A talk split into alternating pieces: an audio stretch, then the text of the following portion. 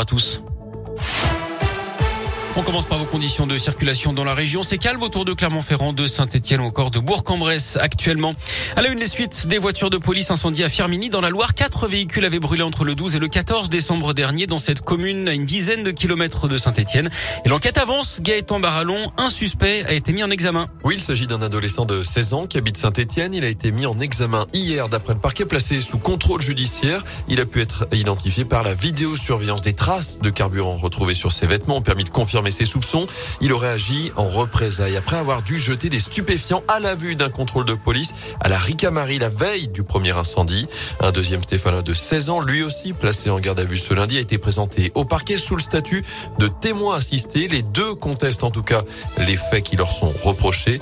À noter que l'adolescente de 17 ans qui avait fugué de Haute-Loire et interpellé en même temps qu'eux a été remise en liberté lundi après avoir été mise hors de cause. Merci Gaëtan. Le ministre de l'Intérieur Gérald Darmanin est lui attendu demain dans la Pour apporter son soutien aux fonctionnaires du commissariat.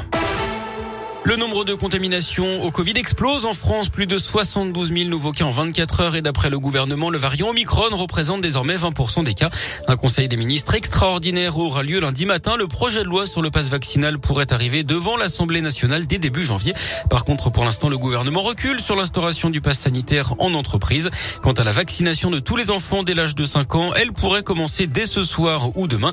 Il manque encore la validation du comité d'orientation pour la stratégie vaccinale. Elle devrait arriver dans dans la matinée. Pour rappel, ce sera sur la base du volontariat. Il avait attaqué un homme d'une soixantaine d'années à coups de couteau en gare d'Amberieu en budget dans l'un dimanche. Un mineur a été mis en examen. Une information judiciaire a été ouverte pour tentative de meurtre d'après le progrès. L'agression avait eu lieu dans le couloir souterrain. La victime âgée d'une soixantaine d'années avait été touchée à la gorge alors qu'elle venait chercher son fils. Cet homme s'en était tiré avec quelques points de suture. Le suspect lui a nié les faits. L'enquête se poursuit pour déterminer les mobiles de l'attaque. Le procès de deux membres présumés des Dalton, ce groupe de rap qui multiplie les actions à Lyon ces derniers mois, des rodéos notamment, mais aussi les tirs de mortier sur la police pendant une émission de télé dans le quartier de la Guillotière.